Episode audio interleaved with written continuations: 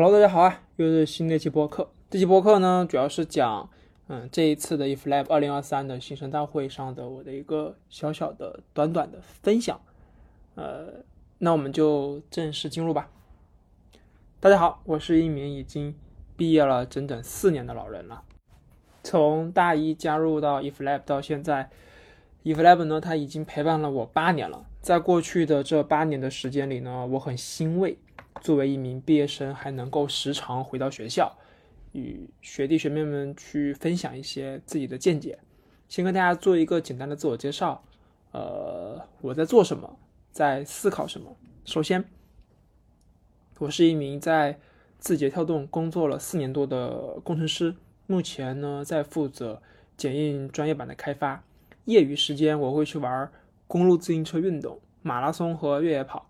最近呢，在思考艺术本身，比如美这个东西是不是可以被度量？你觉得的美和我觉得的美，到底能不能被判断出是一种美？以及美和艺术的关系，为什么美是那么个人，却那么宽泛？等等这些问题。那我为什么会去思考这些问题呢？因为我感觉到自己，呃，到了另外一个阶段，我要去表达另外一个层面的东西。我们生活在一个呃极其美好的时代，每个人都可以去表达自己，每个人都可以做自己的产品，自己做自己想做的事情，只要你想。那表达自己呢，有很多种方法，写博客啦，拍视频啦，录播客、摄影、写歌，甚至是画画和舞蹈等等都可以。那我选择表达自己的方式。表达自己的思想的渠道是写 App 做产品。我是从玩别人的游戏深度沉迷别人的产品以后，才萌生出这个我要做自己产品的这个想法。那这个过程是非常的美好的，就是做自己的产品这个过程是非常美好的，因为你可以感受到造物主这个身份，呃，强大的一个魅力。那我到现在呢，都对这个流程。感到十分的愉快啊！我们要去珍惜这种嗯定义规则的机会。后来呢，我又产生了一些嗯怎么说呢，就是心理上的一些变化和思想上的一些变化吧，也算是进入到了另外一层的思考，就是说我能不能做自己的产品经理？换句话说，就是把自己当成一个产品去运营，把人生当成游戏去玩耍。那这样的话，我们就会释然很多。呃，纵观历史哈，有些产品、一些 App，它只火了那么一两年，它就消失了。比如说，大家前几年都非常非常非常熟悉的 ofo 小黄车，它曾经是多么的辉煌。尽管它现在还是没有给我把押金退了，但怎么说，就是我这么多年来，就是我的脑海中一直在记得那些年北京的每一个地铁口。的空前盛世，就是我从未见过如此多五颜六色的自行车，或者说黄色的这辆，这就这种类型的自行车集中出现在一个地方。那现在你再回过头去看呢，那也仅仅就是昙花一现。但是你能说 ofo 失败了吗？那不见得。就是我反而觉得说，嗯，ofo 它其实给我们狠狠的上了一课。反观人生游戏，我们是想昙花一现，还是想细水长流？这个事情其实是需要去思考的，从而引导出如何去运营我们的人生。那可能说到人生感这个词、这个东西、这个事物，我也不配。毕竟我也就比大家，啊，多吃了两年的饭，年长了几岁。但我可以很明确的知道，我在做人生实验。当我转变了观念以后，我发现周围发生的一切，我好似从中脱离了出来。就身边的同事，几乎他们每周。都有再去讨论，啊，孩子啦、房子啦等等这些东西。那每次团建出去以后，他们也还在去说你给孩子报名了什么兴趣班啊之类的。我每次听到啊这些东西呢，我就会去离开。如果不能离开的话呢，我就去开始刷手机，去缓解尴尬。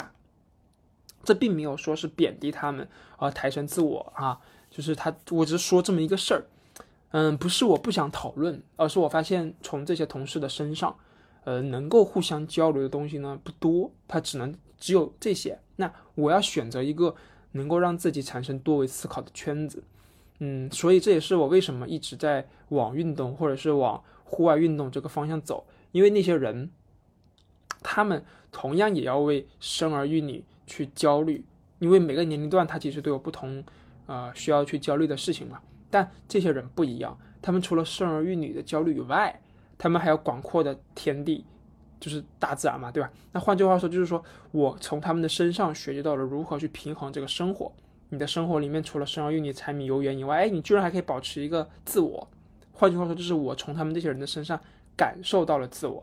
那话再说回来，那作为加入到啊 If Lab 社团中的我们，这个地方它提供的不仅仅是一个学习的平台，它更多的呢是一个交流的平台。大家可能对呃交流的平台这个事情感触不深。那我在宿舍里，在教室里。也可以跟舍友、跟同学们去交流。那为什么一定非得来你 If Lab 这个社团里交流呢？那这个问题，它就又回到了刚才我说的那个圈子。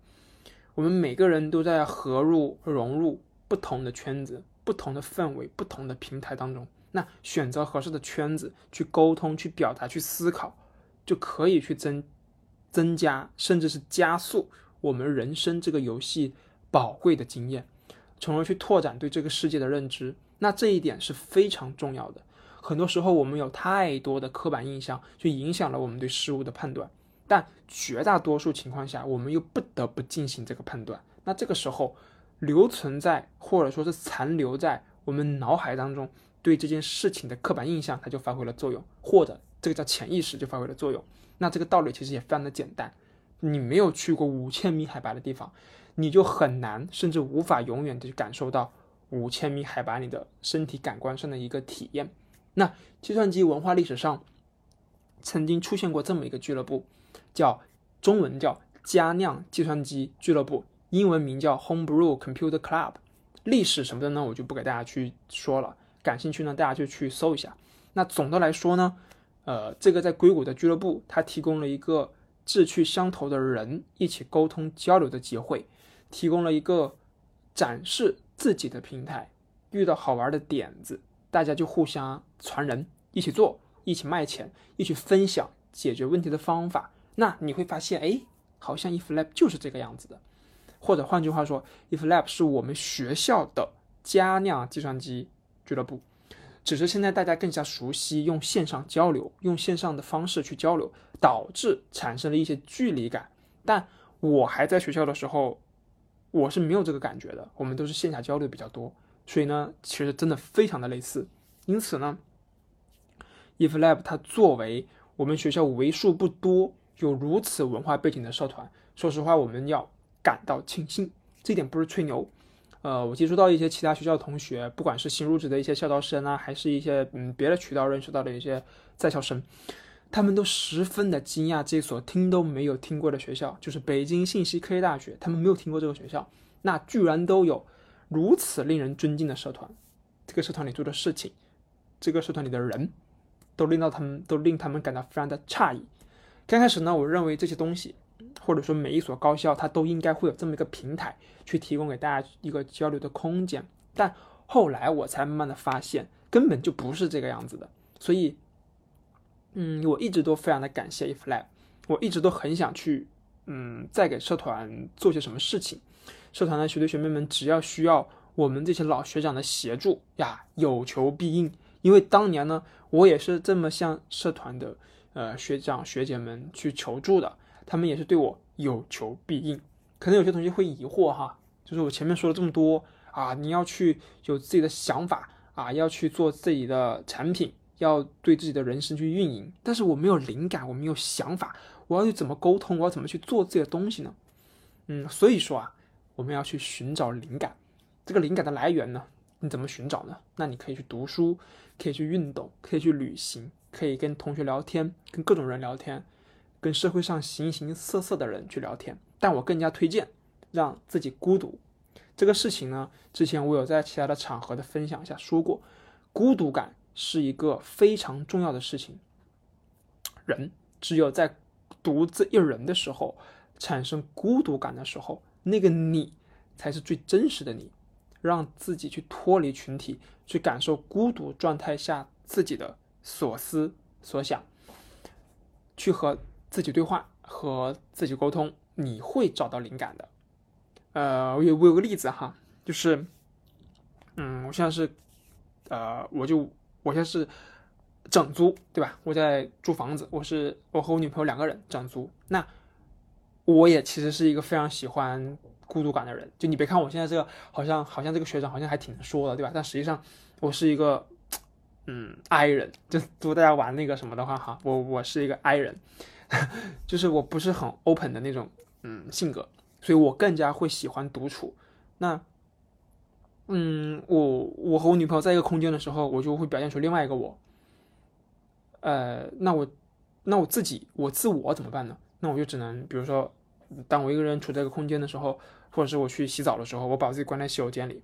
那那个时候，我我的自我就出来了，我就会去自己跟自己对话，我就跟自己聊天，之后就会你就会发现这个人怎么每天在洗澡的时候就呱呱呱呱呱讲那么多。刚开始我女朋友还挺奇怪的，还挺诧异的，说：“诶，他怎么在说话？”后来他也就有点有点奇怪了的那个表情就出来了。后来他仔细去听了一下我在干什么，原来是自己在跟自己说话。后来他来跟我说，他听了好他听了好几次了。所以说就是，呃，你这个孤独感，这个让自己产生这种孤独感是更加的去好，更好的去内省自己的一个很好的一个方法。那每次呢，我有机会来和大家聊聊天，我都会去送给大家一句话，嗯，作为礼物。那这一次的聊天呢，呃，我想送给大家这样的一句话，非常简单哈，就是敢想敢做。这句话很淳朴，嗯，但大家可以仔细的去想一想，就是你有想法了，你为什么不现在就开始去做？你在等什么？就是我从来不等，所以就导致了我有一个非常大的缺点，从小就有，嗯，就是三分钟热度。啊，刚开始的时候呢，家里的人甚至学校的老师啊。会认为说，这孩子有多动症，你的孩子，嗯嗯，就是就不好，三分钟热度是个缺点。但后来我才发现，这其实是个优点。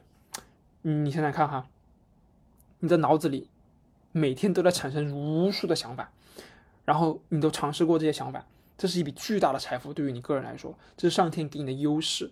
只是呢，我们一定要去呃学会引导自己，就是当你想想，当你的想法产生的时候。你用什么方式去把它记录下来？那我用的方式就是备忘录，语音备忘录。所以我的备忘录会特别特别长，包括我的手机的那个呃 Notes，就是手机的备忘录，不管是音频的还是文字的备忘录，我都记得非常非常非常多的的内容。现在我记得应该是有一百多条，然后有十二个文件夹的分类。我我会给它分得很分分得很细，比如说我走在这马路上，我走在我在跑步的过程当中，在运动过程在运动的过程当中，我发现某一个产品某啊某一个问题，它可以去延伸出一个完整的产品。哎，这个产品是可以做成 iOS 的，跑在 iOS 平台上的，还是跑在 WatchOS 上的，还是跑在别的平台上的？我会赶紧这样进到这个平台的分类，然后呢，甚至是 Web 的，我就会进到 Web 的这个文件夹的分类，把那个产品的大概细节可以描述什么问题给它写下来。如果写不完，那就那我就录音频，甚至我拍个视频，自己对自己录，然后发放到这个 Notes 里面去。所以说，就是我我也是逼了自己好久才发生这些转变，用了非常多的手段，我才能让去让自己嗯完成了那些呃想做的那些 App 和那些产品。OK，那敢想敢做送给大家，感谢大家，希望大家在未来可以在 Flap 当中成长的更好。好。这个呢，就是呃这一次 iflap 新生大会的一个小小的分享，呃，那我们这期播客就这样吧，下期播客再见，拜拜。